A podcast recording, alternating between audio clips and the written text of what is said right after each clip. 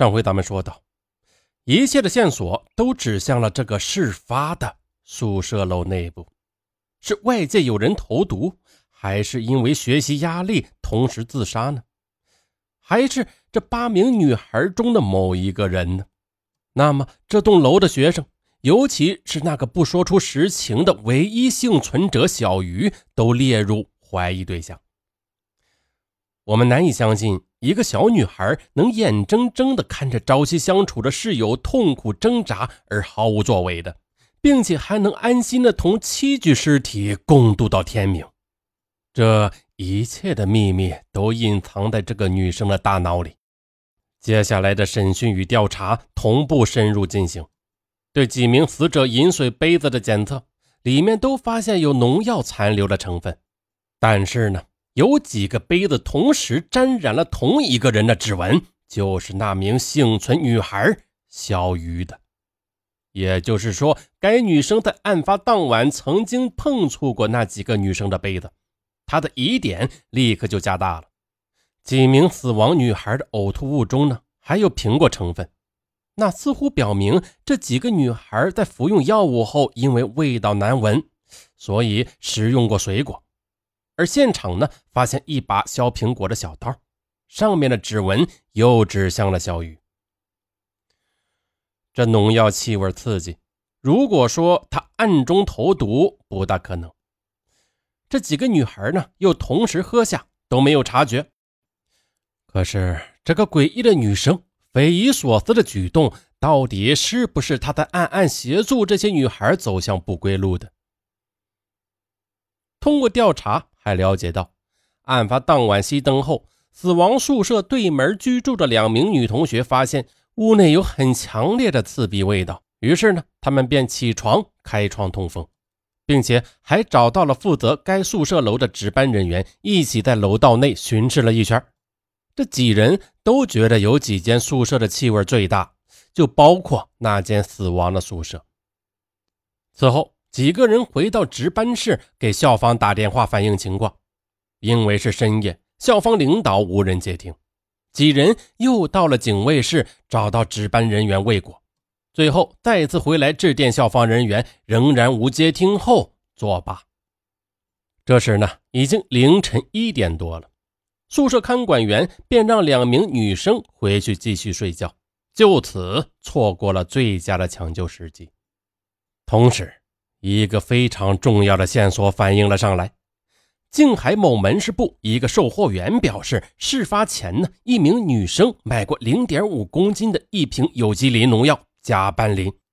再后来呢，经指认正是那名幸存的女孩。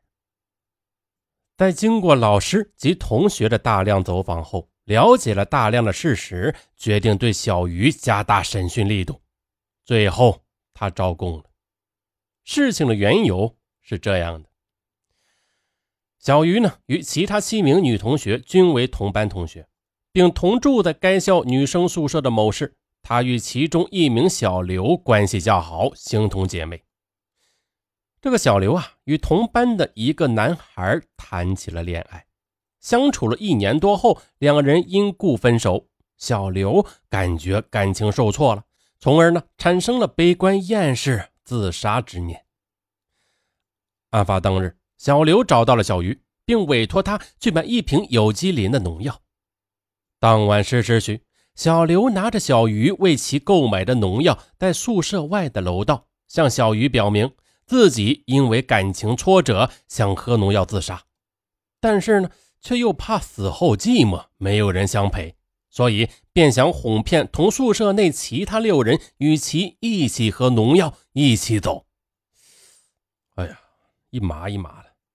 这个小刘啊，还生怕其他人喝药后呼叫挣扎，他便嘱咐小鱼，在他们喝下农药后，一定要好好的照管好大家，别引起别人的注意。这个小鱼，哎，他也不知道是出于什么动机，竟然一口便答应了下来。于是两人便回到了宿舍内。小刘呢，他谎称是从家里带来了防治结核病的一种药水，让同宿舍的其他六人一起饮用。当时谁也没有起疑心，他们都认为小刘是对大家好，特意拿来预防治病的药。虽然呢有些怪味但都先后的喝下去了。小刘也随即喝下了此农药。就这样服药后没多久，几个人几乎同时痛苦的挣扎起来。小鱼呢，他受人之托，安慰大家保持镇静，不要喊叫，影响别人休息，又殷勤的给室友递水喝、削苹果吃。结果服用了几十倍致死量的剧毒农药后，短短十几分钟内药性便发作。因呼吸衰竭，难有力气呼喊。经过短短的几分钟的锤子挣扎，便依次着在痛苦中死去了。看着眼前发生的这一切，小鱼呢？他则出奇的镇定。他协助完小刘残忍的毒杀计划后，眼睁睁的看着同学走向死亡，他又无动于衷的陪伴着几具尸体度过了这漫长而又恐怖的一夜。清晨六点，被人发现异常报警时呢，小鱼还在宿舍附近若无其事的透风走动呢。而那几个青春靓丽的女孩没能看到次日的朝阳，她们都带着对生命无限的渴望，在寂静的黑夜里悄悄地离开了人世。照片中的那几个活泼可爱的女孩，灿烂如花的容颜，永远的定格在那一青春时刻，不会变老。希望在那个世界没有欺骗，没有恶毒，没有痛苦，而那个女孩将为她年少的无知与麻木付出一生的代价去追回，接受良心的审判。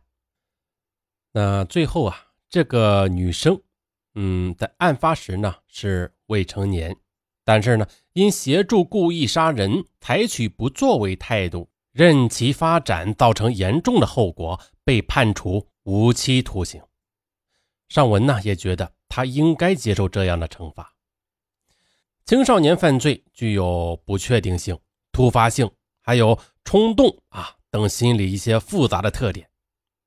我呢只对本案进行一般性的描述，不不管这个审判如何啊，毕竟他主观意愿上已经完成了杀人计划。那听友们，你们说是这样吗？好今天的案件呢，就到这里了。呃，听友们呢，别忘了留言、关注、评论。好，咱们下回再见。